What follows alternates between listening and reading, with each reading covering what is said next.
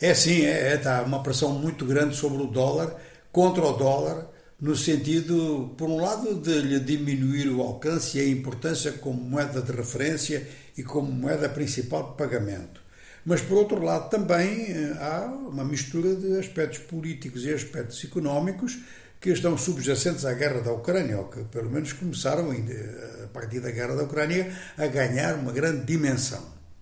Estes dois aspectos são muito dificilmente desligáveis, ou seja, desligar a política da economia, e isto em pequenas ou em grandes economias é muito difícil. Temos assim dois fatores aqui que são a considerar. Por um lado, desde há muito tempo, diversos países procuram diversificar as moedas com as quais funcionam no seu comércio externo. E há mesmo tendências à formação de zonas monetárias. A criação do euro constituiu um fator de diversificação muito importante.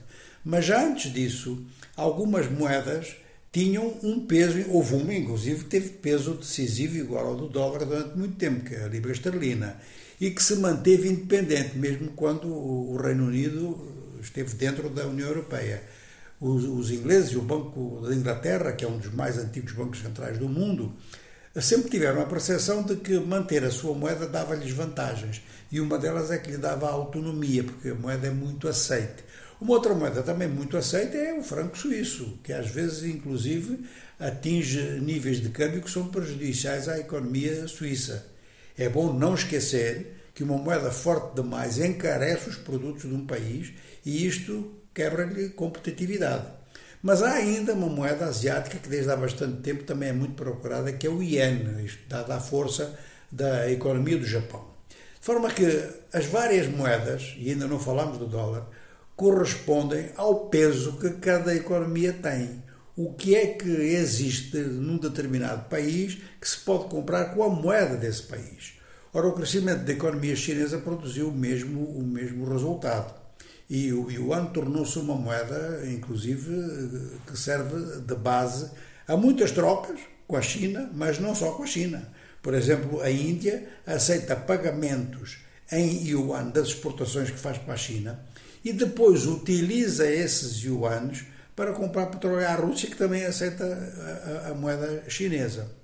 Agora, em relação ao dólar, é uma moeda com tanto prestígio que realmente os efeitos políticos que pode ter e os efeitos de diminuição da autonomia de diversas economias, isto é contrabalançado pelo prestígio que tem a moeda norte-americana, que, mesmo que seja por motivos psicológicos, dá uma certa garantia Quer dizer que, enquanto diversos países, por exemplo os BRICS, eh, procuram manter trocas e desenvolvê-las ao máximo com outras moedas, inclusive com as suas próprias.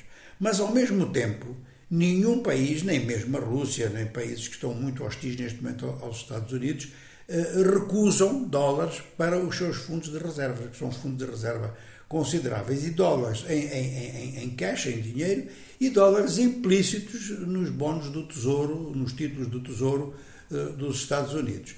De maneira que uh, diversificar as moedas na, nas trocas internacionais é muito útil para todos. Mas substituir realmente e completamente o dólar vai exigir algumas décadas, na medida em que moedas de referência vão continuar a ser necessárias em vários produtos, muito provavelmente aquilo que se passa no petróleo até pode ser superado, ou seja, que o dólar como moeda de referência para o petróleo, isso pode acabar, mas nas novas tecnologias é provável que não acabe. De forma que temos um quadro monetário internacional em que, por um lado, há uma tendência à criação de grandes zonas eh, monetárias, porque há moedas a mais no mundo, mas por outro lado também há aquela percepção de que algumas moedas, como o caso concreto do dólar, como o caso concreto do euro, do yuan, do ien ou do franco suíço ou da libra esterlina, são moedas que podem aglutinar à volta delas próprias, então sai-se de um quadro em que o dólar tem uma grande supremacia para um quadro também nas moedas multipolar.